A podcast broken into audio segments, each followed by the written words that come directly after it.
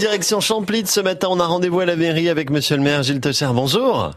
Oui, bonjour. Bien. Euh, écoutez, euh, bienvenue à Champlit. Merci de nous accueillir. Vous nous resituez sur la carte, pour ceux qui ne connaîtraient pas. Champlit, euh, c'est quasiment à, à l'ouest du département de la Haute-Saône, Mhm. euh, aux confins de anciennement trois provinces, hein, la Champagne-Ardenne, la, la Bourgogne et puis bien sûr la Franche-Comté. Mais maintenant, euh, on est on est dans le Grand Est, voilà. Et, mais euh, on est aux confins de trois départements, la Côte d'Or, la Haute-Marne, voilà. Ça a des atouts, ça pour vous, c'est un atout?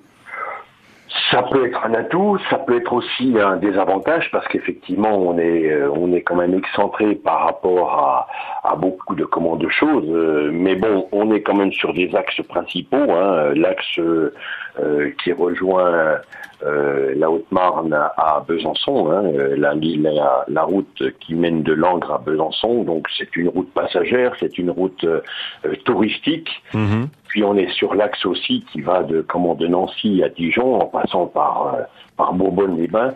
Donc on, on est euh, quand même à un carrefour quand même important de routes qui euh, qui désenclave quand même bien Champly. Bon, et quoi de neuf alors dans la commune en ce moment, monsieur le maire? Écoutez, euh, on a toujours un patrimoine euh, architectural et puis paysager qui est toujours extrêmement important et qui fait la fierté de comment de.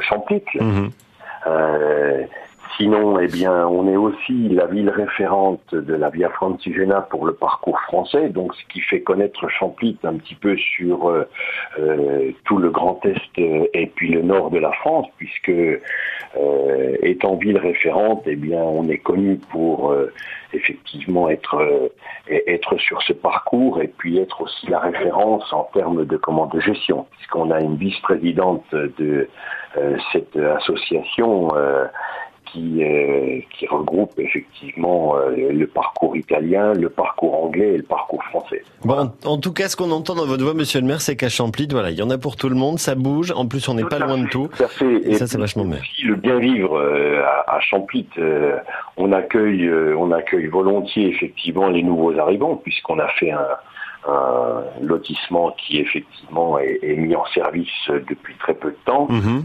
que euh, le bien vivre à Champlit fait que effectivement euh, on peut attirer du monde aussi bien sur euh, le côté euh, économique puisque de toute façon euh, il y a euh, des, entreprises importantes sur Champlit et puis surtout euh, il y a ce, ce bien vivre qui est qui est important pour Mm. maintenant dans nos euh, dans nos vies pour les Essentiel.